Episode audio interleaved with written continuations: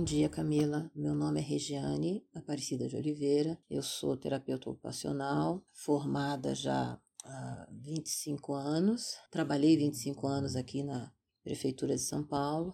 Estou aposentada no momento. Com relação à minha infância, foi uma infância comum, filha de trabalhadores, meu pai negro, minha mãe descendente de índio e negro e europeus.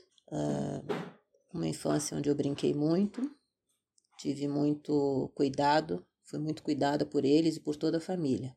Com relação à representatividade nos seus colegas e professores, isso não aconteceu. Eu estudei na USP e fui a única aluna negra durante todo o meu curso, na minha turma, pelo menos. Né? E professores negros também não, não cruzei com eles com relação à profissão, como eu já falei, né? São 25 anos. Se uh, eu escolhi, eu fui escolhida por ela, né? Eu transitei por várias áreas de conhecimento e cheguei na terapia ocupacional depois do nascimento de um irmão meu com síndrome de Down.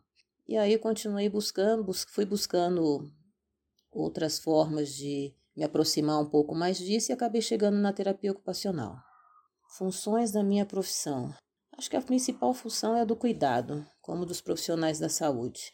Né? A gente transita por várias áreas, é, área física, área de saúde mental, área da infância, você transita por muitas áreas, né? Mas acho que a principal função é a função do cuidado. Pontos negativos e positivos da minha profissão. Na época em que eu me formei, é, a profissão ainda tinha era, era pouco conhecida. Eu lembro que essa era uma crise assim na minha turma. O que, que faz o terapeuta ocupacional, né? A gente fazia muito essa pergunta.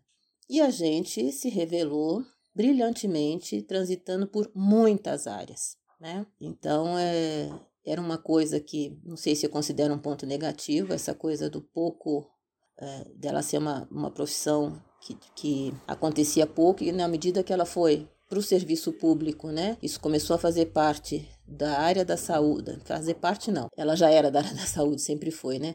Mas que a gente pôde estar dentro do serviço público com outros profissionais, é, em equipe, trabalhando em diversas áreas, isso abriu muito, né? E hoje você vê a TO transitando em muitas áreas, uma diversidade enorme que eu acho muito bacana. Positivos, acho que é isso, essa coisa do do cuidado e essa amplitude né, que aconteceu e essa. Eu acho que o profissional de terapia ocupacional é um profissional que transita muito bem dentro de uma equipe.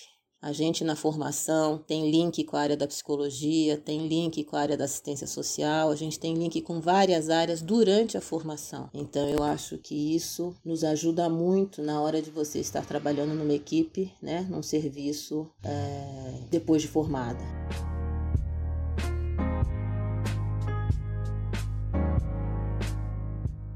Com relação ao racismo, é, o racismo institucional sempre esteve presente durante a minha formação e durante a minha vida como trabalhadora. Durante a formação, o curso de terapia ocupacional estava dentro do prédio da, da Faculdade de Medicina da USP e toda vez que eu entrava no prédio era considerada uma trabalhadora e nunca uma estudante. Isso permaneceu durante toda a formação e durante uh, o meu tempo de trabalho também. Né? O racismo institucional ele é muito presente, muito estruturado e ele ocorre das formas sutis ou não com relação à valorização social financeira. Como eu sempre trabalhei no serviço público, nunca houve diferença de salário. Eu sempre recebi a mesma coisa que todos os outros profissionais da terapia ocupacional. A diferença estava no tempo que você está no trabalho, o plano de cargos e carreiras que existia na época, né? Que isso foi variando muito, ficou parado durante muito tempo. Então, a variação era mais com relação ao tempo e as especialidades, ou mestrado, enfim, ou é, títulos que a gente tinha. É, com relação ao que dizer aos jovens negros que desejam seguir a sua profissão. É, acho que para nós a luta é diária, é o tempo inteiro. O racismo institucional é uma coisa que está presente, né?